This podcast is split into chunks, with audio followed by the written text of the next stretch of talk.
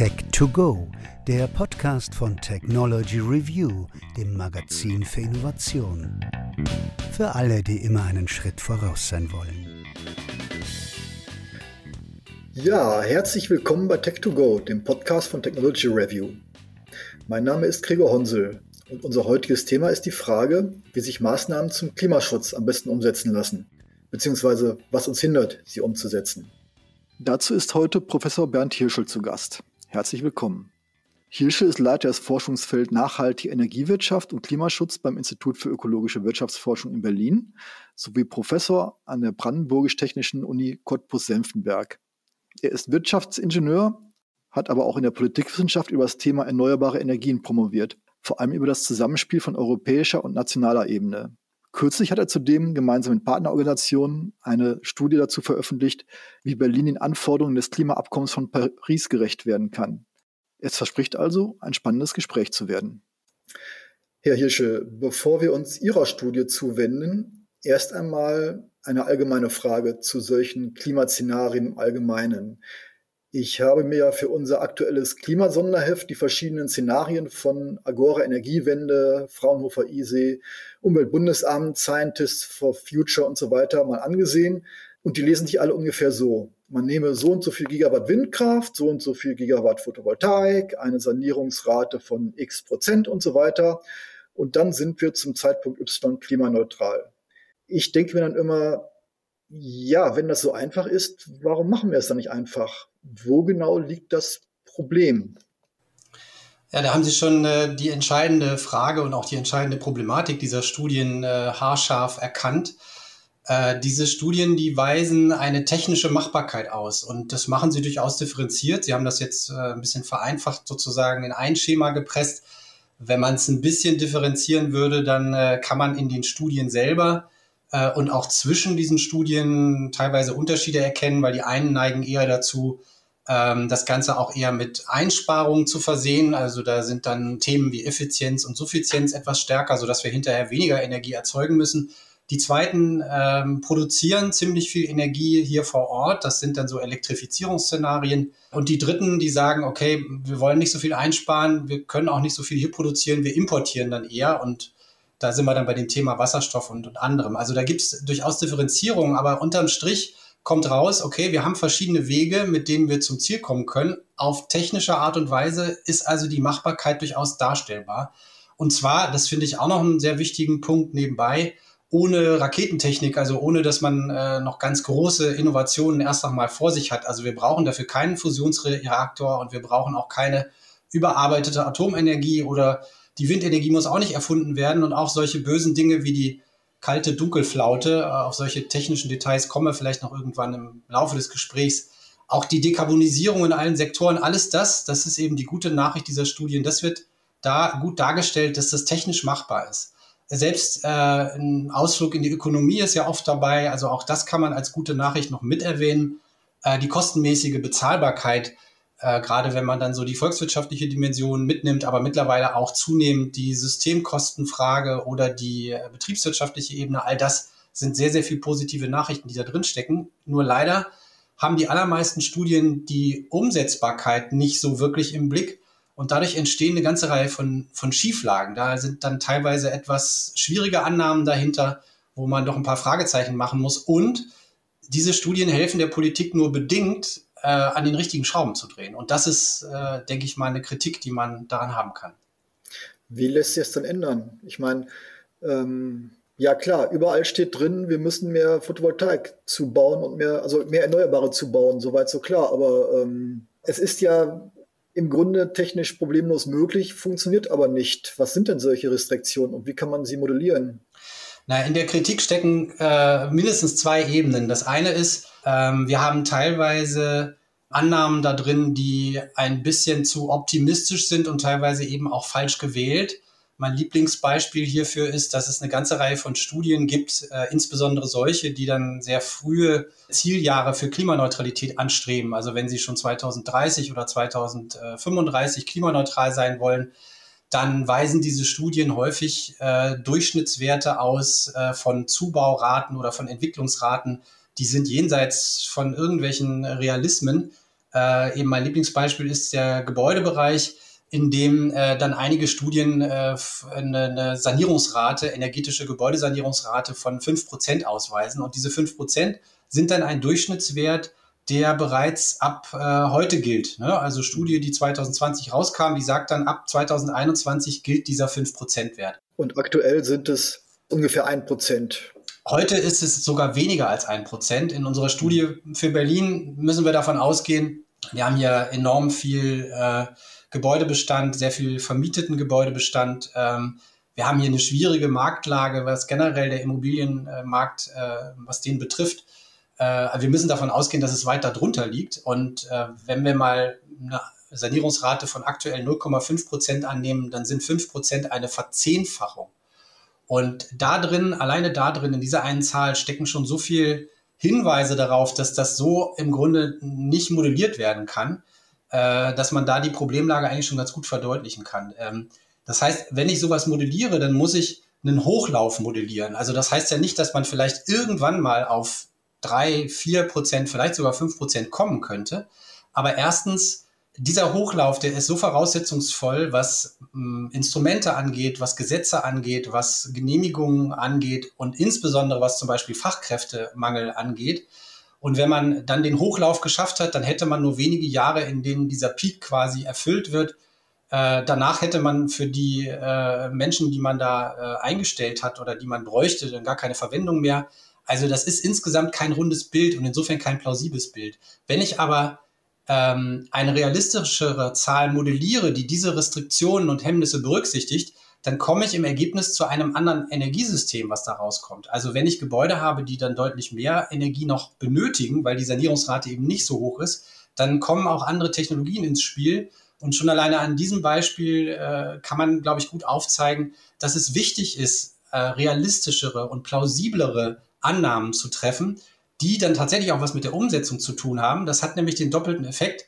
Ich kriege keine schiefen Bilder und möglicherweise keine falschen Energiesysteme Projektion und ich kriege wertvolle Hinweise auf Maßnahmen, die ich ergreifen muss, um diese Ziele überhaupt zu erreichen. Also wie gesagt, es geht nicht darum zu sagen, wir schaffen das alles nicht, sondern es geht darum, bessere Projektionen zu machen, bessere Szenarien, plausiblere, die auch wirklich erreichbar sind und gleichzeitig mit diesem Fingerzeig auf Hemmnisse und auch Zielkonflikte, die es massiv gibt in allen Sektoren, äh, da Hinweise zu bekommen ähm, auf Maßnahmen, die man ergreifen muss. Und das äh, um nochmal auf die Vielzahl der Studien zurückzukommen, also um die Kritik mal anders zu formulieren, ich finde, wir haben jetzt genug an solchen Studien und sie mehren sich aber immer noch. Woche für Woche kommen quasi neue Studien raus, die immer nur die technische Machbarkeit mit immer wieder anderen Zusammensetzungen darstellen.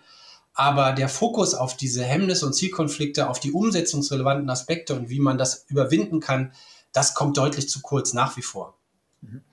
Äh, gut, bleiben wir mal bei dem Beispiel Sanierungsrate. Ähm, aber ist das nicht ein Nullsummenspiel? Also wenn ich jetzt eine realistischere Sanierungsrate von, sagen wir, anderthalb oder zwei Prozent annehme, dann muss ich ja in anderen ähm, Bereichen wieder den Regler hochdrehen und komme da dann zu entsprechend ambitionierten bis utopischen Zahlen.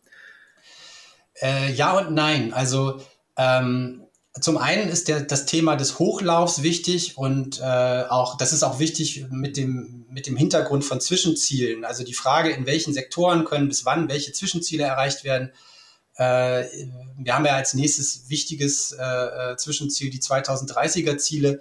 Und äh, die meisten äh, Bundesländer, Städte und Kommunen fangen ja jetzt erst an, das auszubuchstabieren. Und 2030 ist ja quasi übermorgen. Insofern ist es schon wichtig, ähm, äh, dass also sozusagen die, das, was in den Sektoren wirklich geleistet werden kann, auch, auch tatsächlich darzustellen.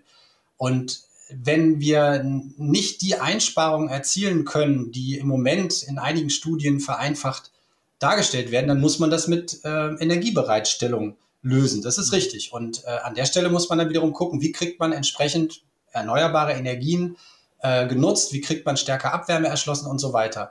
Ähm, ich habe aber dann teilweise auch noch eine ganze Menge von Gebäuden, die höhere Temperaturen brauchen. Und auch da äh, brauchen wir diesen Blick auf, in dem Fall jetzt solche Wärmeszenarien, weil wenn ich eine sehr hohe Sanierungsrate annehme, dann komme ich auf eine viel höhere Quote von Niedertemperaturenergien. Und de facto, wenn das aber nicht der Fall ist, brauche ich andere Technologien, andere technologische Lösungen. Und natürlich, klar, das hat dann Auswirkungen auch in anderen Sektoren. Also ja, es entsteht ein, eine Verschiebung logischerweise, aber ähm, das heißt ja noch lange nicht, dass das nicht erreichbar ist. Möglicherweise brauche ich dann mehr Windenergie, mehr Solarenergie, äh, mehr Geothermie und so weiter. Aber ähm, wir, wir helfen uns ja nicht, wenn wir sozusagen an allen Stellen illusorische äh, ähm, und, und schiefe äh, Indikatoren entwickeln, sondern wir müssen ja sehen, dass wir eben tatsächlich realistische und plausible Szenarien ermitteln. Und nochmal, es geht nicht darum zu sagen, dies schaffen wir nicht und jenes schaffen wir nicht, sondern selbst mit den Sanierungsraten, die einen Hochlauf berücksichtigen und dann am Ende vielleicht nur auf zwei, drei, dreieinhalb Prozent kommen und eben nicht auf fünf Prozent, selbst das sind ja gewaltige Zunahmen und selbst das muss mit Instrumenten untersetzt werden. Und auch hier geht es darum, eben den Finger drauf zu legen und zu sagen, zum Beispiel das Thema Fachkräftemangel, das bräuchte eigentlich eine Studie. Also ich brauche eigentlich keine Studie mehr, die mir nochmal äh, ein technologisches Szenario durchrechnet, sondern ich brauche eine, die mir sagt, wie kriege ich denn diesen Fachkräftebedarf überhaupt erfüllt? Wie kriege ich das gelöst? Das ist nämlich keine triviale Aufgabe und da brauchen wir Studien äh, und Konzepte und auch äh, gesellschaftliche Initiativen und politische Initiativen, die das lösen. Ähm, aber ist denn anhand dieser ganzen wechselseitigen Abhängigkeiten und Unwägbarkeiten es überhaupt möglich, sowas wie eine Sanierungsrate von Gebäuden äh, seriös zu modellieren? Wenn ich mir überlege, was Sie gerade erzählt haben, was da alles reinspielt, Fachkräftemangel, Rohstoffverfügbarkeit, äh, steuerliche und äh, finanzielle Gesetzgebung, Förderung, technische Entwicklung, ähm, was nicht noch alles, wie soll man denn anhand von so vielen Freiheitsgraden und unberechenbaren Faktoren überhaupt seriös sowas modellieren können? Naja, also die, der erste Schritt einer seriösen Modellierung ist ja, dass man eben versucht, äh, möglichst äh, unplausible Annahmen äh, nicht zu treffen. Also eine Sanierungsrate, die quasi ab morgen auf fünf Prozent hochschnellt, ist natürlich einfach nicht äh, realistisch. Das bedeutet nämlich im Umkehrschluss, also wenn dort nämlich eingepreist ist, dass das tatsächlich einen mehrjährigen Hochlauf äh, braucht, dann würde das ja bedeuten, dass in den späteren Jahren, damit ich auf so einen Durchschnittswert von fünf Prozent komme, dann sogar sechs, sieben, acht Prozent äh, realisiert werden müssten. Und äh, Durchschnitt im Gebäudebestand von fünf Prozent bedeutet ja ohnehin, dass ich ja diese fünf Prozent ohnehin auch nur in dem Bereich des Gebäudebestands anwenden kann, der nicht gerade in den letzten Jahren ohnehin frisch äh, saniert wurde oder neu gebaut wurde. Das heißt, auch da, es geht ja ohnehin nur um einen Teilbereich. Also äh, all das zeigt eben, dass das jetzt keine besonders ähm, plausible Annahme ist. Wenn ich äh, mir dann aber über die Frage, wie kriege ich das im Gebäudebereich realisiert, Gedanken mache, dann muss ich eben auf die Hemmnisse und Zielkonflikte schauen und äh, bin dann eben auch bei einem Schlüssel für die Lösung. Und im Moment ist ein ganz klares Thema äh, die soziale Frage also ich muss mir dann um Instrumente Gedanken machen, wie ich diese Verteilungsfrage, das sogenannte Mieter-Vermieter-Dilemma löse. Ähm, die Kosten, die dort anfallen, die äh, müssen eben gerecht verteilt werden, wenn sie quasi nur auf den äh, Mietern landen. Gerade bei der im vermieteten Gebäudebereich ist es ein Riesenproblem. Dann ähm, ähm, habe ich keine Akzeptanz für dieses Thema. Äh, ich, Im Moment löse ich das Ganze nur mit Anreizen und mit Fördermaßnahmen, die dann erhöht werden, wenn man der Meinung ist, da passiert zu wenig. Aber wir sehen halt, dass das alleine nicht reicht. Also muss man hier mit Ordnungsrecht möglicherweise stärker agieren, was in den letzten Jahren immer verboten war. Ähm, und ähm, ja, mit Sicherheit gibt es dann eben noch weitere Maßnahmen, die aber eben verstärkt diskutiert werden müssen. Ne? Also wir fangen jetzt erst so langsam an, über dieses Thema zu diskutieren. Und ich glaube, kommen wir zum Ausgangspunkt zurück. Ich glaube, die Zeit der technischen Machbarkeitsszenarien muss jetzt abgelöst werden durch solche lösungsorientierten Studien. Wir haben jetzt ein Stück weit den Gebäudebereich adressiert, wo man viel stärker auf solche Verteilungsfragen, Gerechtigkeitsfragen, äh, auch Instrumentenmix äh, wieder stärker ins, ins äh, Spiel bringen, auch ordnungsrechtliche Aspekte, weil Ordnungsrecht kann den Akteuren eben auch Orientierung geben. Da geht es nicht nur um Verbote, sondern auch um Orientierung. Und es gibt durchaus auch nennenswerte ähm, Akteursgruppen, zum Beispiel in der Industrie, die so eine solche Orientierung auch einfordern. Und äh, solche Beispiele kann man eben genauso für den Strombereich, für den Verkehrsbereich, für viele andere Bereiche durchdiskutieren. Das gibt es quasi überall, dass wir nur äh, über vereinfachte Indikatoren, Zubauraten von Wind beispielsweise reden oder Zubauraten von Elektro Elektromobilität, ohne aber auf die eigentlichen Probleme zu gucken, die da vorherrschen. Sie haben ja in ähm in Ihrer Studie für Berlin auch tatsächlich einen sogenannten restriktionsbasierten Ansatz gewählt oder ein restriktionsbasiertes Szenario entwickelt. Ähm, können Sie noch mal erzählen, wie Sie das gemacht haben und was in diesem Szenario drinsteht? Naja, wir haben versucht, in allen Sektoren, äh, Gebäude, Verkehr, Energieerzeugung, Wirtschaft, äh, private Haushalte, in allen äh, Sektoren, die da jetzt in, äh, im Grunde große Schritte zur Klimaneutralität mit beitragen müssen, zentrale Hemmnisse und Zielkonflikte zu identifizieren. Und dabei ist äh, die soziale Frage bei der Wärmewende eine ganz wichtige. Da gibt es zusätzlich in ähm, Berlin noch die, das Spezifikum, dass wir sehr, sehr viele sogenannte Milieuschutzgebiete haben, wo nochmal zusätzliche Restriktionen da sind. Also die gibt es auch in anderen Regionen der, der Bundesrepublik. Das ist eine bundesweite Regelung.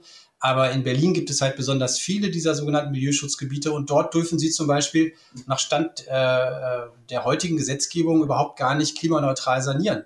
Also de facto findet in diesen Gebieten noch viel weniger Sanierung statt. Und wir haben in Berlin nochmal zusätzlich einen besonderen äh, Neubaudruck und wir haben äh, ähm, generell einen Immobilienmarkt, der sehr stark durch den Kapitalmarkt unter Druck gesetzt ist sozusagen. Also alles keine besonders günstigen Bedingungen für die energetische Gebäudesanierung. Und sowas muss man berücksichtigen, wenn man dann äh, eine Zunahme von Sanierung modelliert. Und wir haben ambitionierte Zuberaten modelliert, aber eben äh, in Rücksprache, auch in der Diskussion mit vielen Stakeholdern, haben wir versucht, eben realistische und plausible Werte zu ermitteln.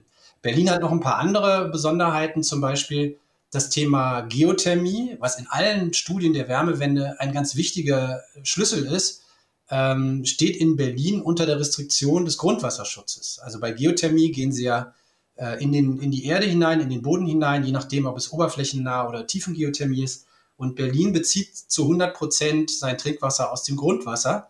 Und von daher äh, ist man hier sehr sensibel. Wir haben ja also einen Zielkonflikt äh, mit einem Umweltthema und einem Gesundheitsthema, wo Klimaschutz eben im Konflikt steht. Und im Moment äh, wird das ganz stark äh, gegen die Geothermie quasi ähm, ausgespielt, beziehungsweise das Verhältnis ist eben so, dass das Thema Klimaschutz nicht, sagen wir mal, das gleiche Gewicht bekommt wie Grund- und Trinkwasserschutz. Und ich denke, hier wird es zu einer Neubewertung kommen müssen und hier wird man stärker eben auch gucken müssen, wie man Geothermie ins Leben bringt. Heißt aber unterm Strich, viele Studien nehmen hier einfach äh, ganz fröhliche Zubaraten auch bei der Geothermie an und für Berlin ist das in diesem Fall eben nicht so einfach.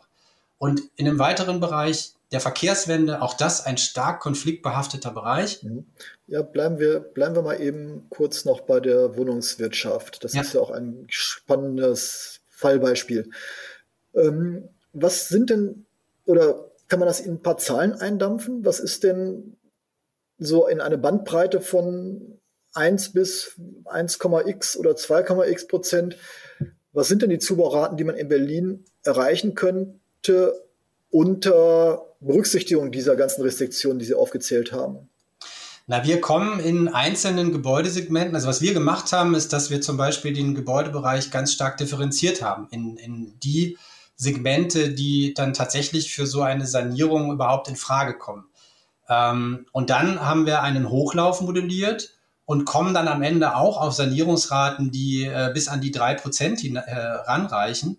Aber das Ganze eben auch über einen längeren Zeitraum, weil äh, was wir eben auch gemacht haben, ist diese aus unserer Sicht ganz starke Restriktion des Fachkräftemangels ähm, uns mal ein bisschen genauer angeguckt und äh, dann tatsächlich äh, in Berlin die Situation, wie wir sie in den letzten Jahren gesehen haben, äh, dahingehend berücksichtigt, dass wir auch Phasen angeschaut haben, wo aufgrund von zum Beispiel einem Neubauboom, der entstanden ist, wo man es dann schon mal geschafft hat, ganz, ganz viele Fachkräfte anzuwerben. Das waren dann natürlich überwiegend Fachkräfte aus dem Ausland wo man aber in Zukunft äh, die Frage stellen muss, wir wollen ja nicht alleine als Insel klimaneutral werden, sondern in ganz Deutschland, in ganz Europa, auch in den angrenzenden Ländern.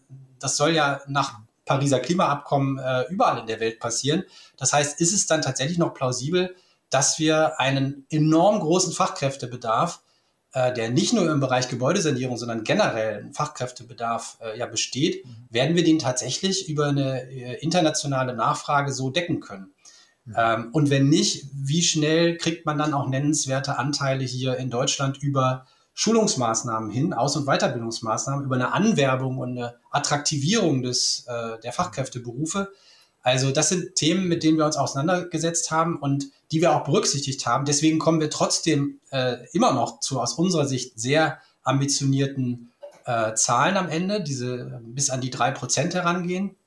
Aber in Summe, wenn man dann den Durchschnitt bildet über die gesamten Jahre, also ab morgen hinweg, ist das halt eine niedrigere Rate, als Sie das eben in vielen anderen Studien sehen. Und ja, das bedeutet dann am Ende, dass wir viel mehr über die Energieerzeugung lösen müssen.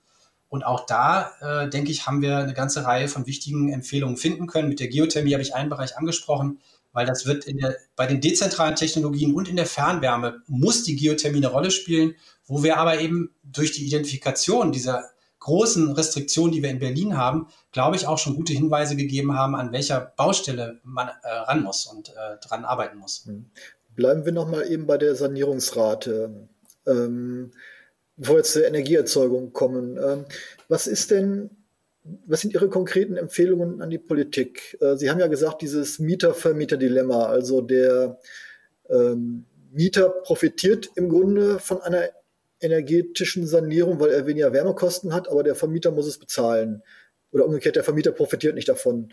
Äh, wie lässt sich das denn lösen? Haben Sie da einen Vorschlag gemacht?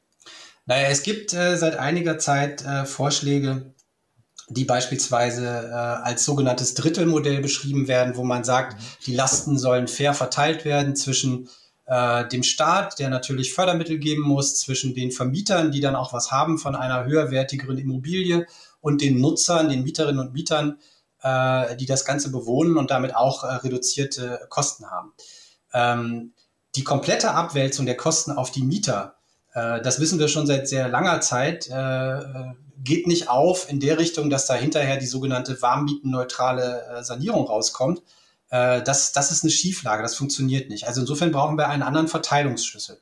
Das ist das eine. Ne? Das heißt also, dass sich die, dass die Kosten fair aufgeteilt werden zwischen Staat, der das Ganze initiiert und einfordert, Mietern und Vermietern. Und dann kann am Ende unterm Strich auch sowas wie eine, äh, so, so ein warmmietenneutraler Effekt dann rauskommen, wenn eben die Belastung auf der Mieterseite nicht so hoch ist. Wir müssen darüber hinaus eine ganze Reihe von Instrumenten erstmal überhaupt auf Klimaneutralität stellen. Das heißt also, das ist im Wesentlichen Bundesgesetz. Äh, das Gebäudeenergiegesetz ist im Moment noch nicht auf Klimaneutralität ausgerichtet und äh, in dem Fall, den ich erwähnt habe, der für Berlin so relevant ist, das sind die Milieuschutzgebiete. Auch das ist eine Bundesgesetzgebung, wo zum Beispiel der im Moment noch sehr niedrige Standard nach der Energieeinsparverordnung, Schrägstrich heute äh, Gebäudeenergiegesetz, äh, der wird eingefordert und der darf nicht überschritten werden. Und das sind halt natürlich Dinge, wenn ich in einem Milieuschutzgebiet heute saniere, dann sollte ich auch da sehen, dass ich äh, auf einen Klimaneutralitätsstandard saniere, damit die Gebäude eben nicht nochmal angefasst werden müssen, was in diesem kurzen Zeitraum, der uns zur Verfügung steht, einfach nicht nochmal passieren wird. Also auch hier ist Bundesgesetzgebung anzupassen. Und dazwischen gibt es noch äh, eine ganze Reihe von Graubereichen. Also das ist dann nicht nur der Bundesgesetzgeber, sondern bei den Milieuschutzgebieten geht es auch darum, wie das vom Land Berlin und wie das von den Bezirken in Berlin umgesetzt wird. Auch da haben wir eine Reihe von Vorschlägen gemacht, wie man die jetzigen Spielräume, die da sind, auch schon nutzen kann. Also insofern, am Ende ist es ein Mix, äh, den man neu justieren muss aus Anreizen, aus der Förderung, ähm, aus äh, Vorgaben, die man macht und aus einem Verwaltungshandeln, was äh, alles in Summe viel stärker auf Klimaneutralität auszurichten ist. Und all das wird auch nicht gehen, wenn man da einen Zuwachs haben will, äh, ohne dass man eben äh, an, an dem Human Capital arbeitet, also Personal aufstockt in den Verwaltungen, aber eben auch insbesondere bei den, bei den Fachkräften. Sehen Sie da eine politische Mehrheit für? Ich sehe eine verstärkte Sensibilität dafür. Äh, was heißt verstärkt? Also sie ist in Anfängen da. Also wir haben diese Debatte zum Beispiel über die Verteilung des CO2-Preises, äh, überhaupt Verteilungsgerechtigkeit im Kontext von CO2 ist jetzt, sagen wir mal, eine Debatte, die so langsam anfängt. Ähm, wir haben das auch schon, äh, wir haben dann auch schon die Diskussion gesehen, inwieweit dieser CO2-Preis, der jetzt ja neu bei, im Gebäudesektor und im Verkehrssektor erhoben wird, wie der im Gebäudesektor dann auf die Mieter und Vermieter verteilt werden soll. Also das heißt, die Politik tastet sich da so langsam ran. Aber ich bleibe dabei, äh, und insofern wäre es ganz gut, wenn wir noch kurz ein paar andere Schlaglichter in anderen Sektoren beleuchten. Nehmen wir das Beispiel Windenergie. Wir werden die Windenergie überall in der Republik brauchen. Äh, auch ein Herr Söder wird verstehen müssen, dass auch in Bayern Windenergie nötig ist. Das ist mal der erste Fakt. Der zweite Fakt ist, im Moment ist die Windenergie komplett äh, am Boden und ähm, Äh, es wird vernünftigerweise darüber diskutiert, dass wir dann also Flächenziele brauchen, die verteilt werden auf alle Bundesländer, sodass wir diesen Zubau hinbekommen. Und meine These ist jetzt aber, dass ein Flächenziel alleine nicht ausreichen wird, weil wir brauchen die Akzeptanz vor Ort. Wir müssen die Kommunen mitnehmen. Wir müssen dafür sorgen, dass die vor Ort was dafür haben. Und ich glaube, das ist der blinde Fleck, den wir in der Debatte im Moment haben. Wir müssen viel stärker darüber reden, wie wir wieder äh, das ganze Fördersystem, das ganze äh, ähm, gesetzliche System so ausrichten, dass zum Beispiel in Zukunft überwiegend kommunale Windparks und Bürgerwindparks entstehen, weil ich glaube, das ist äh, unerlässlich, um überhaupt den weiteren Zubau noch hinzubekommen, den wir brauchen. Und darüber wird kaum diskutiert. Also sehr wenig bis gar nicht. Ja? Also man tastet sich so langsam an das Thema Flächenziel ran, aber diese Flächensicherung, da bin ich mir sicher, bekommen wir tatsächlich nur, wenn wir stärker auch die kommunale und bürgerschaftliche Teilhabe gewährleisten. Haben Sie da konkrete Vorschläge zu? Wir haben eine Reihe von Vorschlägen gemacht. Äh, also auch da gibt's äh, wie oft im Leben nicht nur ein Königsinstrument, sondern äh, also es gibt einen ersten Ansatz, der im Erneuerbare Energiengesetz für dieses Thema Windenergie jetzt gemacht wurde, indem man gesagt hat, die Kommunen sollen einen Anteil bekommen von den Gewinnen, die dort anfallen. Das ist schon mal ein sehr, sehr wichtiger Weg. Aber von dem, was da an möglicher Wertschöpfung in der äh, Region oder an dem Standort hängen bleiben kann, ist das halt nur ein ganz kleiner Teil. Also wenn, wenn eine Kommune so einen Windpark selber betreibt oder ein kommunaler Akteur oder ein kommunales Stadtwerk, äh, auch kommunale äh, bürgerschaftliche Initiativen, wenn die Bürgerwindenergieanlagen errichten, dann haben wir viel, viel höhere Wertschöpfungseffekte vor Ort. Die Kommune hat viel mehr davon. Da kann dann auch äh, wieder, äh, können positive Effekte zur Finanzierung der öffentlichen Daseinsvorsorge äh, geleistet werden und so weiter. Also das ist eigentlich das Ziel, wo es hin müsste. Dazu haben wir verschiedene äh, Vorschläge gemacht. Ähm, Sie können sowas natürlich nicht, nicht vorschreiben, weil das äh, tief in die wettbewerbliche Situation eingreift. Aber man kann zum Beispiel, wenn man diesen Zusammenhang durchdringt, durchaus die Frage stellen, ob ein Ausschreibungsregime, wie wir es heute haben, äh, tatsächlich das richtige Instrument dafür ist. Ja, also was wir gesehen haben, ist, dass durch die Einführung der Ausschreibung im Grunde äh, professionelle Marktakteure äh, gewonnen haben und bürgerschaftliche oder kommunale Projekte deutlich zurückgedrängt wurden. Und das ist insofern eine schiefe Entwicklung, die, glaube ich, zum weiteren Zubau auf dem Niveau, den wir, das wir brauchen, ähm, ja, äh, nicht förderlich ist. Da fallen mir zwei Erklärungsmöglichkeiten ein. Entweder ähm, das hat halt, das ist halt in die Hose gegangen. Das ist eine missglückte Gesetzgebung, die sich nicht so entwickelt hat, wie man sich gewünscht hat. Erklärung zwei ist, genau das wurde gewünscht. Dass halt vor allem große Konzerne, große Akteure zum Zuge kommen. Wenn das erste der Fall ist, kann man sagen, okay, war ein Fehler, korrigieren wir. Wenn das zweite der Fall ist, dann heißt das natürlich auch, ähm, es spiegelt die bestehenden Machtstrukturen wieder und äh, politische Prioritäten. Und das lässt sich jetzt nicht so einfach durch, durch keine, keine rationalen Argumente, durch keine äh, gesetzgeberisches Feintuning ändern, sondern es ist ja, dann ist es ja so gewollt vom Gesetzgeber aus guten oder schlechten Gründen. Wie geht man denn mit sowas um? Naja, also so wie es äh, häufig ist äh, in der Wissenschaft und jetzt in dem Fall rückblickend in der Geschichtswissenschaft sind so monokausale ähm, Erklärungsversuche immer äh, so ein bisschen unzureichend. Ähm, ich denke, die beiden Aspekte, die Sie genannt haben, die spielen beide eine Rolle. Also natürlich äh, war der Einfluss von Energiekonzernen äh, im Energiebereich schon immer maßgeblich für die Energiepolitik. Die Verflechtungen äh, liegen ja auch transparent auf der Hand. Die waren früher vielleicht noch ein bisschen größer, als das heute der Fall ist. Durch die Diversifizierung hat sich da auch einiges ein bisschen aufgelöst und mittlerweile sind ja auch die traditionellen, konventionellen Energieverbände durchaus auch von einer ganzen Reihe von grünen und äh, sehr progressiven Stimmen auch durchsetzt. Ähm, der zweite Fall, dass man da so ein, etwas falsch eingeschätzt hat, ist äh, auch richtig, weil ich glaube, man hat den Kollateralschaden, den man sich durch die Ausschreibungsmodelle eingefangen hat, äh, einfach unterschätzt. Und der Kollateralschaden ist, dass tatsächlich ähm, man eine Fehlannahme hatte von, also ein Ausschreibungsregime an sich lebt ja von der Annahme, es gibt genügend Flächen, sodass man überhaupt äh, Wettbewerb initiieren kann. Und ich bekomme aber ein anderes Bild, wenn ich der Meinung bin, ich muss diese Windenergie gezielt, ganz gezielt überall in der Republik verteilen. Und überall in der Republik ist aber in jeder Region die Fläche eigentlich knapp. Und ich muss äh, ziemlich viel Aufwand betreiben oder ich muss auf jeden Fall gezielte Instrumente anwenden, damit diese knappen Flächen in jeder Region auch wirklich erschlossen werden. Mit einem solchen Bild würde ich niemals auf ein Ausschreibungsmodell kommen. Ja, also das Ausschreibungsmodell lebt von dem Bild, Fläche ist nicht knapp und wir können deshalb dann irgendwie gucken, dass wir die günstigsten Standorte mit den günstigsten Kosten erzielen. Und das sollen dann ja, das ist dann noch die Nebenbedingung, das sollen dann am besten noch Akteure machen, die das auch kostengünstig bereitstellen können. Also die, die, es gibt eine Partei, die würde dann sagen, die Profis sollen es machen. Und das war sicherlich auch ein Bild, äh, was damals vorherrschte. Und jetzt muss man feststellen, hoppla, äh, der Ansatz geht möglicherweise nach hinten los. Aber man hat auch damals vielleicht nicht so das Bild gehabt, dass diese Regionalisierung von erneuerbaren Energien so wichtig ist. Also das war damals, also wenn Sie die technischen Szenarien von früher angucken, da herrschte noch viel mehr das Bild vor, naja, im Norden der Wind und im Süden die Sonne oder am besten noch europäisch gedacht und der Rest wird durch das äh, Kupfernetz, also durch das Stromnetz gelöst. Und wir wissen aber heute, wir brauchen so viel Zubau, wir brauchen so viel Megawatt, äh, da kommt das Netz gar nicht hinterher. Und wir tun gut daran. Es ist also systemisch effizienter, wenn wir es eben, wenn wir die Erzeugung regional verteilen und auch dafür sorgen, dass in diesen Regionen auch äh, jeweils schon ein Ausgleich stattfindet.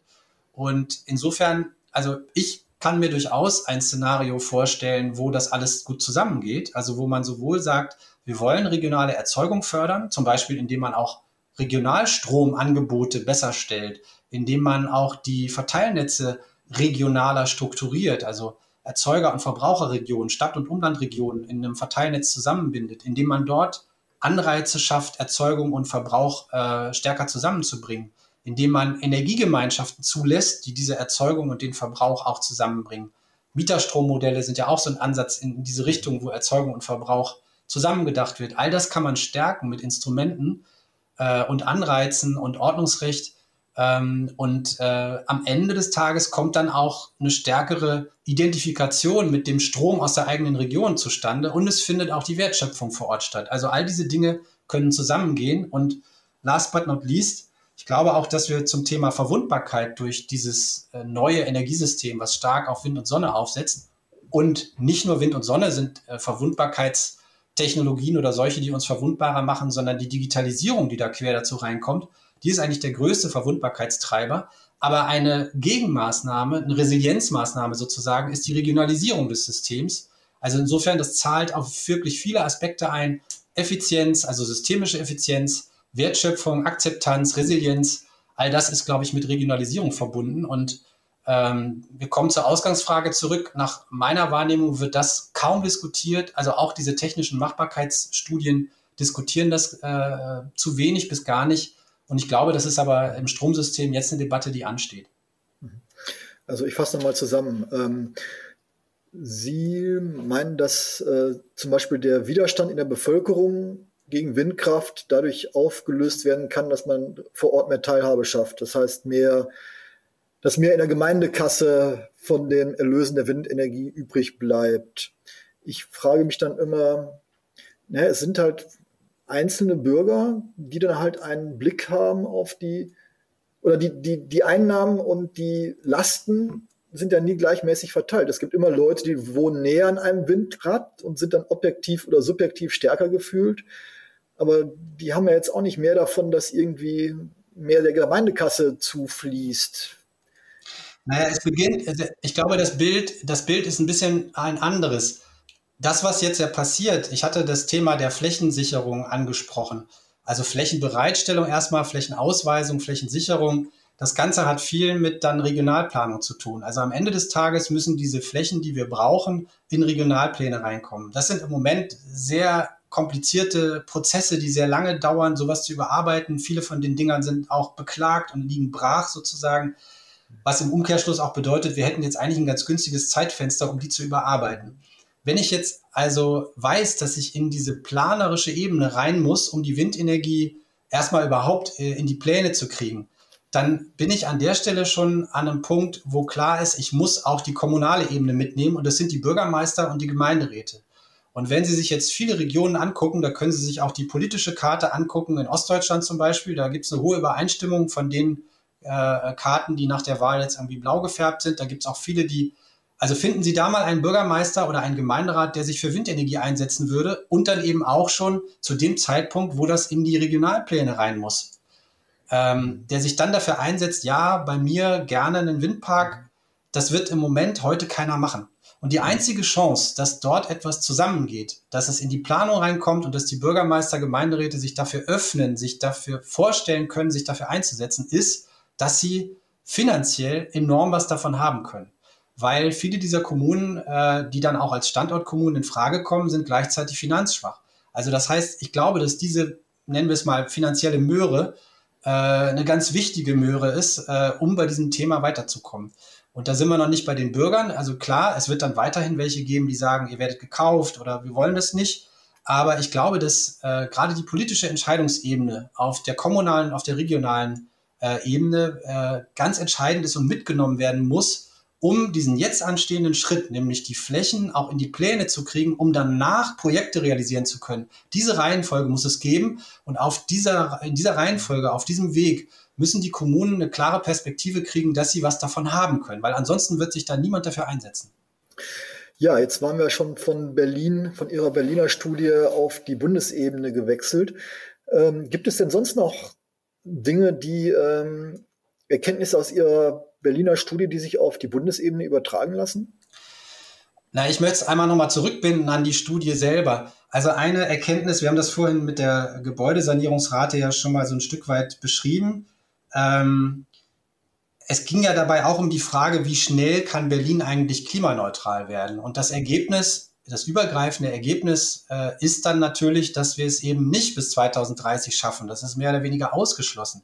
Generell ist die Erkenntnis, Berlin kann im Grunde erst klimaneutral werden, nachdem quasi bundesweit Klimaneutralität erreicht ist, weil wir immer auf Energieimporte angewiesen sein werden. Also Berlin kann sich nicht selber mit erneuerbarer Energie versorgen. Wir brauchen, und deswegen ist das Beispiel der Windenergie eben auch für Berlin so wichtig, weil wer braucht am dringendsten die Windenergie? Das sind die großen Städte. Das ist äh, so eine, ein, eine Stadt wie Berlin, braucht die Windenergie aus Brandenburg. Die Brandenburger, die haben sich jetzt bald schon selber versorgt. Die können dann anfangen, in Exportkategorien äh, zu denken oder ihre Industrie und ihren Wasserstoffbedarf damit denken, den sie dann auch wieder exportieren wollen. Also das heißt, äh, Brandenburg braucht es für sich selber nicht mehr. Die Berliner brauchen den Windstrom und zwar genau dann, wenn sie am wenigsten Strom, erneuerbaren Strom haben, nämlich im Winter. Ne? Also deswegen Windenergie und Berliner Energieversorgung, das sind zwei Dinge, die zusammengedacht werden müssen. Das heißt, sprich Berlin und Brandenburg muss ganz stark zusammengedacht werden. In Summe haben wir in der Berliner Studie dann eben festgestellt, wir schaffen es, wenn wir uns richtig anstrengen in den 40er Jahren mit der Klimaneutralität, aber auch nur dann, wenn eben bundesweit der Kohleausstieg früher stattfindet und wenn bundesweit äh, die Erneuerbaren so weit hochgefahren sind, und auch die Bundesgesetze so ausgerichtet werden, dass Berlin überhaupt eine Chance hat, da zu agieren, weil der mhm. Spielraum einer Landespolitik ist halt auch einigermaßen eingeschränkt. Also insofern übergreifendes Ergebnis, ja, Berlin kann klimaneutral werden. In den 2040er Jahren ist das vorstellbar. Wir haben unterschiedlich ambitionierte Szenarien, wo das zwischen 42 und 48 dann sein kann. Äh, bis dahin kann man dann auf minus 95 Prozent runterkommen. Aber früher ist nahezu äh, ausgeschlossen, beziehungsweise eben auch nur dann machbar, wenn äh, die Bundesebene deutlich schneller agiert. Mhm. Und ähm, wie beurteilen Sie die derzeitigen Koalitionsverhandlungen, was man da hört? Sind Sie da zuversichtlich, also gemessen an dem, was man so hört, oder ist es noch zu früh, um da was zuzusagen? Also sagen wir mal so, ähm, die bisherige Performance äh, der letzten beiden Regierungen war in Bezug auf Klimaschutz, äh, jetzt gerade wenn ich mir die Hemmnisse und Restriktionen angucke, sehr stark unterdurchschnittlich, also hat einfach kaum an diesen Hemmnissen und Restriktionen gearbeitet, sondern hat sie sogar noch äh, in Teilen verschärft. Das heißt also, die neue Regierung muss sich dem stärker annehmen, wenn sie, ähm, wenn sie tatsächlich vorankommen will. Was ich im Moment äh, sehe, ist, dass wieder sehr stark mit allgemeinen Zahlen operiert wird. Und das reicht leider hinten und vorne nicht. Also wenn man zum Beispiel einfach nur Zahlen, die Sie eben auch aus all diesen technischen Machbarkeitsstudien rauslesen können, wie viel es an erneuerbaren Zubau braucht, das wird nicht reichen. Man muss darunter ausbuchstabieren, wie man denn das erreichen will. Und äh, genauso in vielen anderen Bereichen ähm, einen CO2-Preis erhöhen, aber dann darf trotzdem äh, der fossile Energieträger nicht teurer werden. Das ist ja im Moment die Debatte, die wir auch angesichts der äh, stark erhöhten Erdgaspreise äh, hören. Äh, da geht mir die Lenkungswirkung flöten. Also ich muss ja irgendwie sehen, dass ich die eigentlich erwünschte Lenkungswirkung noch auf die Straße bringe. weil ansonsten äh, wird nichts erreicht. Und natürlich ist es richtig, ich muss eben sehen, dass mir die Akzeptanz nicht um die Ohren fliegt, aber das kann ich ja mit anderen Ausgleichs, also mit anderen finanziellen Ausgleichsmaßnahmen hinbekommen. Ich muss aber die ökologische Lenkungswirkung aufrechterhalten. Mhm. Und da sehe ich, ja, habe ich so meine Zweifel, ob da ein rundes Bild dabei rauskommt. Und wie gesagt, wir haben das in allen Sektoren durchdekliniert, auch im Bereich der Verkehrswende. Auch hier sehe ich noch eine ganze Reihe von blinden Flecken. Ich glaube, ein Koalitionsvertrag wird das nicht alles lösen können. Und ich äh, kann mir nur wünschen, dass die ähm, politischen Verantwortlichen eine politische Struktur dort mit einflechten, also eine Governance-Struktur sozusagen. Das ist auch ein zentraler Bereich gewesen, den wir in Berlin empfohlen haben. Also eine politische Klimagovernance, mit der man dann nachsteuern kann. Also, dass man so ein allgemeines Ziel wie einen Zubau von Erneuerbaren, äh, vielleicht sogar noch äh, Flächenziele, die man sich vornimmt, dass man die Frage, wie man das eigentlich erreichen kann und dass man auch nachsteuert, wenn man das nicht erreicht, dass das eben durch eine Klimagovernance-Politik, äh, durch eine Architektur, die man sich da schafft, auch dann ähm, nachgesteuert werden kann. Das braucht es auf Bundesebene und das braucht es äh, auch in allen Bundesländern. Mhm. Genau, äh, Stichwort Verkehr. Sie haben auch, haben noch gar nicht drüber gesprochen. Ähm, Verkehr, die blinden Flecken. Äh, welche wären das denn zum Beispiel? Naja, wenn Sie sich heute mal die Diskussion angucken, dann äh, gibt es ja zunehmend eine, eine, eine gewisse Absetzbewegung äh, von den ähm, direktelektrischen Lösungen, also den, äh, der E-Mobilität, äh, stärker hin zu Wasserstoff oder zu äh, Power-to-Liquid-Kraftstoffen wieder. Ne? Das ist natürlich mhm. die einfachere Lösung, hat ja nur leider den Nachteil, also Wasserstoff ist sicherlich nicht so einfach, aber wenn ich dann einen äh, synthetischen Kraftstoff herstelle, dann könnte ich äh, alles weiterlaufen lassen, so wie bisher. Das hat halt nur den blöden Nachteil, dass ich dann fünfmal so viel Wind- und Solarenergie brauche wie bei der direkt elektrischen Nutzung. Ähm, vielleicht kann man diesen, diesen Faktor noch ein bisschen verringern, äh, wenn man das Ganze im Ausland produzieren lässt. Aber äh, da würde ich die Fußnote dran machen ähm, und das Fragezeichen dran machen, ab wann man denn wirklich echten grünen Wasserstoff oder ähm, synthetische grüne Kraftstoffe aus dem Ausland importieren kann. Und äh, diese Fußnote muss man dann noch erweitern darauf, dass äh, natürlich wird man irgendwann mit irgendwelchen grünen Zertifikaten sowas kaufen können. Aber wenn dann im Herkunftsland, also aus dem Land, aus dem man das importiert, wenn dann dort weiter die fossilen Rohstoffe, die dort vorrätig sind, einfach verbraucht werden äh, und, und die Ressourcen ausgebeutet werden, dann ist ja fürs Klima nichts gewonnen. Also die Anforderungen an grüne Wasserstoffimporte, die müssen sehr, sehr hoch sein. Deswegen habe ich enorme Zweifel, dass das äh, eine Lösung ist. Und Ausgangspunkt war, wenn ich es dann selber hier produziere und ich brauche fünfmal so viel äh, Windräder, äh, dann ist klar, dass das keine Lösung sein kann, die für alle Sektoren gelten kann. Und dann gilt äh, der einfache Spruch, die einfache Merkregel, überall da, wo ich Alternativen habe, darf ich dann den Wasserstoff nicht einsetzen, sondern ich muss ihn darauf begrenzen, auf das, was ich nicht ersetzen kann. Zum Beispiel Fliegen oder in gewissen Teilen eben auch die ähm, die Stromerzeugung äh, immer dann, wenn die Kraftwerke laufen müssen, wenn der Wind eben nicht weht und die Sonne nicht scheint. Und das heißt für den Verkehr, ich muss mich voll auf Elektromobilität konzentrieren. Äh, natürlich, auch da gibt's äh, den Vorsatz, äh, ich muss erstmal alternative Mobilität bereitstellen. Das ist völlig klar. Verkehrswende bedeutet alternative Mobilitätsangebote, um den Automobilverkehr ein Stück weit zurückzudrängen. Aber wir werden natürlich weiterhin noch Automobilverkehr haben und zwar auch nennenswert haben. Ich glaube, wenn wir, wenn wir ein Drittel weniger am Ende des Tages äh, hinbekommen, dann ist viel gewonnen. Aber dann fahren immer noch zwei Drittel äh, des heutigen Automobilbestands herum und die sollen auf jeden Fall, soweit es geht, äh, eben strombetrieben laufen. Und die Elektromobilität Mobilität heute ist rein auf Ladesäulenkonzepte konzentriert, die aber für weite Teile der Bevölkerung nicht funktionieren. Das ist der blinde Fleck, den ich meine. Also die lange Vorrede war im Grunde, äh, erstmal muss erstmal klar sein, dass wir uns auf Elektromobilität committen. Also es äh, Forderungen, die sagen, Automobile sollen komplett aus allen Städten raus, die sind, halte ich für illusorisch, halte ich für nicht weiterverfolgenswert, weil nicht, nicht umsetzbar. Also ich muss damit leben. Aber wenn, dann muss uns klar sein, Ladesäulenbasierte äh, Versorgung ist schwierig für den vermieteten Wohnbestand. Also in einem Mehrfamilienhaus Wohnviertel, und das sind in Berlin Hunderttausende, Millionen Menschen, die so leben, äh, da ist es schwierig, sich das Ganze mit ladesäulenbasierter Technologie vorzustellen, so wie sie heute implementiert wird. Das heißt, wir müssen, was diese Ladesäuleninfrastruktur angeht, neue Konzepte realisieren. Da habe ich zum Beispiel, äh, also kann ich mir sehr gut vorstellen, dass man sowas eher mit äh, Parkhäusern realisieren kann. Parkhäuser hätten auch den Vorteil, dass wir ähm, Autoparkstreifen auf Straßen freiräumen können sozusagen. Wir können die geparkten Autos wegkriegen, die die Fläche wegnehmen, können dort Radwege bauen, können dort Busspuren anlegen und wir können dann in diesen, in Berlin nennen wir das dann Kiezparkhäuser, in den Kiezparkhäusern, die halt in allen Kiezen dann äh, zu errichten wären oder umfunktionieren äh, wären, die lassen sich auch viel leichter elektrifizieren und dort werden dann die Autos ganz gut untergebracht. Und eine viel, noch eine viel bessere Technologie, von der ich überzeugt bin, dass sie noch eine Rolle spielen wird, wird, äh, können Wechselakkusysteme sein. Also wenn ich äh, eben nicht Ladesäulen basiert, sondern das Ganze mit Wechselakkus mache, Tankstellen äh, mit Wechselakkustationen ausgerüstet werden. Eine Technologie, die im Moment in, in China, in Asien, in verschiedenen Ländern ganz stark hochgefahren wird und die in Europa, glaube ich, im Moment noch nicht gewünscht ist. Aber äh, ich glaube, die Debatte muss da hingehen. Da hätten wir ganz viele Probleme gelöst. Akzeptanz hätten wir gelöst. Die, das steuerbare Laden lässt sich dadurch lösen. Äh, die äh, Kreislaufführung der Akkus lässt sich lösen. Die Akzeptanzfrage und so weiter.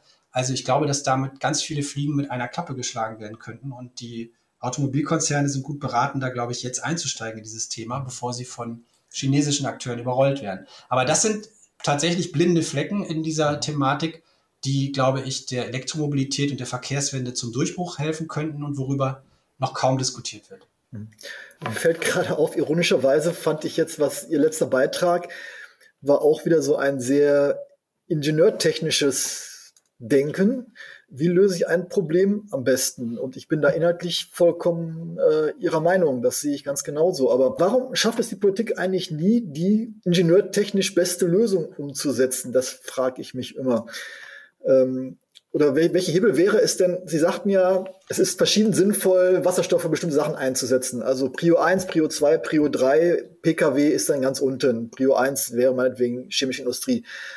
Ähm, aber was folgt daraus an Konsequenzen für die Politik? Muss es so ein quasi ein Verteilkomitee geben, das dann einzelnen Industrien, einzelnen Branchen Wasserstoff zuteilt? Oder geht's per, oder per Förderung? Klar, es wird viel gefördert. Weiß nicht, ob das immer so äh, effizient ist, weil es da viele Windfall, äh, also Mitnahmeeffekte gibt. Oder genau, Sie sagten Ordnungspolitik, müssen einfach mehr Sachen verboten werden was sind die Hebel der Politik, um das, was so, aus Ingenieurssicht ein ideales System wäre, das zumindest näherungsweise durchzusetzen? Also erstmal würde ich, würde ich behaupten, dass äh, der Blick auf Alternativen zur bisherigen rein Ladesäulenbasierten Versorgung, der entspringt äh, eher äh, der Problematik, die wir da haben. Äh, also im Moment ist es eben ein sehr vereinfachter Blick. Es wird äh, mit Ladesäulen und Elektrofahrzeugen, das sind die einzigen Zahlen, die es gibt, die einzelnen Indikatoren, die betrachtet werden. Das ist das Henne-Ei-Problem, das vermeintliche, was immer diskutiert wird, dass aber die Elektromobilität eben zum Beispiel im vermieteten urbanen äh, Wohngebäudebestand überhaupt gar nicht genutzt werden kann. Also oder sagen wir mal sehr, sehr eingeschränkt nur genutzt werden kann, das wird gar nicht thematisiert. Also insofern und, und insofern darin und auch die diese ganze Reichweiten und sonstige äh, Problematik, die es so gibt, die Frage, wie man also ist tatsächlich ein Elektroauto heute schon eine Alternative, wenn ich äh, einen Verbrenner ersetzen will? Und die Antwort ist für die allermeisten nein. Also insofern der Ausgangspunkt ist eher einer, der mit Akzeptanz und mit Effizienz und mit der Frage, äh, fahren wir nicht diese Idee, auf Elektromobilität umsteigen zu wollen, äh, mit dem Ansatz, den wir da gerade verfolgen, fahren wir da nicht gegen die Wand. Natürlich ist es eine technische Lösung, die aber ähm, ja politisch frankiert werden müsste. Die Politik nimmt im Moment Milliarden in die Hand, um Wasserstoff voranzutreiben. Unter anderem auch deshalb, weil sie eben in gewissen anderen Lösungsansätzen irgendwie nicht weiterkommt, weil sie da äh, feststeckt. Und die Elektromobilität hat eben eine ganze Reihe von Nachteilen und wasserstoffbasierte Lösungen äh, bieten da vermeintlich einfache Lösungen an. Aber wenn ich mir in der Summe dann eben angucke, was das in Bezug auf den erneuerbaren Ausbau bedeutet, dann muss eigentlich jedem klar sein, dass das keine Lösung sein kann. Und insofern ja, ich glaube, die Politik muss einerseits die in dem Fall jetzt Wasserstoffbedarfe ein Stück weit steuern in einzelne Sektoren hinein. Und das kann sie machen und muss sie machen, weil sie ja eben, äh, ich habe die Milliarden erwähnt, sehr, sehr viel Geld in die Hand nimmt. Also im Moment kann sie sagen, okay, wir schieben das in den und den Segmenten an Und äh, nach der EEG-Philosophie, das Ganze ist zeitlich begrenzt, es ist degressiv und irgendwann muss es halt von den Marktakteuren getragen werden, in der Hoffnung, dass sich dann auch global ein entsprechender Markt entwickelt. Ähm, und äh, dann kann man vielleicht den einen oder anderen Sektor noch mitnehmen und sagen, gut, du darfst auch mitspielen, aber dann eben ohne Subvention und nur wenn sich das tatsächlich am Markt zum Beispiel durch gewisse Nischen, wo Zielgruppen mehr bezahlen wollen, dann irgendwie so trägt. Also das heißt, wenn es da eine Nachfrage gibt. Ähm, aber ich denke schon, dass hier die Anforderung besteht zu steuern, weil die Politik hat die Verantwortung für das Gesamtsystem und wir können nicht äh, Dinge fördern, wo äh, andere Alternativen bestehen. Ne? Also wenn ich andere Alternativen in der Stahlproduktion zum Beispiel habe als wasserstoffbasierte, dann sollte ich die auch nehmen, aber da gibt es im Moment äh, keine anderen. Also insofern ist schon richtig, dass man dort den Wasserstoff äh, einbringt. Mhm. Ja, super. Das ähm, waren bisher so meine Fragen, die ich mir notiert hatte. Ähm, gibt es aus Ihrer Sicht noch Dinge, die Sie gerne loswerden würden, über die wir jetzt nicht gesprochen haben? Also wir haben ja ähm, äh, ein paar Sektoren äh, gestreift, insofern ist mhm. das ganz gut. Ich denke, dass tatsächlich äh, dieser, dieser Blick darauf, wo klemmt es eigentlich, was sind Hemmnisse, was sind Zielkonflikte und wie kann man die lösen, dass das tatsächlich viel stärker in die Öffentlichkeit muss und äh, die Regierung jetzt hat äh, sicherlich das Problem, dass sie an sehr, sehr viele Baustellen gleichzeitig ran muss. Aber das Ganze findet ja in verschiedenen Ressorts statt. Und insofern verteilt sich das ja dann auch wieder. Die unterschiedlichen Ressorts müssen dann aber auch tatsächlich in die Pflicht genommen werden. Und das ist jetzt das Dilemma, was eine Regierung auf Bundesebene, aber auch auf Landesebene jetzt lösen muss. Ähm, und da muss man tatsächlich die Frage stellen, inwieweit hilft da eine Aufwertung eines Klimaschutzministeriums, wenn letzten Endes zum Beispiel im Bereich Gebäude und im Bereich Verkehr auch geliefert werden muss. Also wir brauchen einen ganz klaren politischen Mechanismus, der die Performance jeweils dort einfordert. Wir brauchen eine hohe Sensibilität für sozialen Ausgleich, also für Verteilungsfragen. Und ja, diese Verteilungsfragen sind zum Teil ähm, sehr weitreichend. Also das geht ja bis hin zu, sagen wir mal, der Frage, was unser kapitalistisches System sozusagen dann noch mit beiträgt oder inwieweit das äh, in die Schranken gewiesen werden muss aber im Kleinen eben auch um sowas wie, wer trägt äh, den CO2-Anteil jetzt bei der energetischen Gebäudesanierung zum Beispiel. Ne? Also das sind alles Dinge, die mit zu berücksichtigen sind und es ist gut, dass die Debatte losgeht. Die nächste Regierung muss da sehr, sehr viel bewegen und äh, die Studien, äh, die erstellt werden, sollten sich in Zukunft nach meiner Einschätzung ja in der, in der überwiegenden Anzahl mit solchen Hemmnissen und Zielkonflikten auseinandersetzen und den Lösungen, die es dazu braucht. Ja, da bin ich mal gespannt. Ähm, bin ich leicht skeptisch, aber nicht aber ich versuche auch optimistisch zu bleiben. Ähm, ja, wir werden das ja beobachten und auch regelmäßig darüber berichten. Ja, vielen Dank für das Gespräch. Das war Bernd Hirschel vom Institut für ökologische Wirtschaftsforschung. Vielen Dank für das spannende Gespräch. Hm, weitere Details zu den Klimaszenarien finden Sie in unserem Heft 7, das bereits am Kiosk ist und ausschließlich mit dem Thema Klima beschäftigt. Dort finden Sie auch weitere Details zu den ganzen Szenarien, die wir vorher angesprochen haben und über die ich damals schon mit Herrn Hirschel gesprochen habe. Ähm, darüber hinaus finden Sie auch Stücke darüber, wie künstliche Intelligenz die Modellierung von Klimamodellen verbessert, welchen Beitrag negative Emissionen leisten können, was der aktuelle Stand bei Offshore-Windkraft, Freiflächen-Photovoltaik und Batterieentwicklung ist. Unser nächstes Heft, das am 11. November am Kiosk ist, beschäftigt sich schwerpunktmäßig mit was ganz anderem, nämlich mit dem Gehirn. Zum Beispiel damit, wie Technik gegen Stress helfen kann. Aber auch im neuen Heft geht es um Energiethemen, die auch jetzt ganz gut zu diesem Gespräch mit Herrn Hirschel passen, nämlich um die Frage, also jetzt eher aus technischer Sicht, wie sich denn äh, die ganzen vielen alten Mehrfamilienhäuser aus den 50er und 60er Jahren energetisch sanieren lassen. Also was ist das Potenzial von Fernwärme? Wie kann man Wärmepumpen so weit äh, schrumpfen, dass sie auch in Etagenwohnungen passen und so weiter. Ich äh, bedanke mich, dass Sie bei uns waren. Ich hoffe, Sie bleiben uns treu und bis zum nächsten Mal. Auf Wiederhören.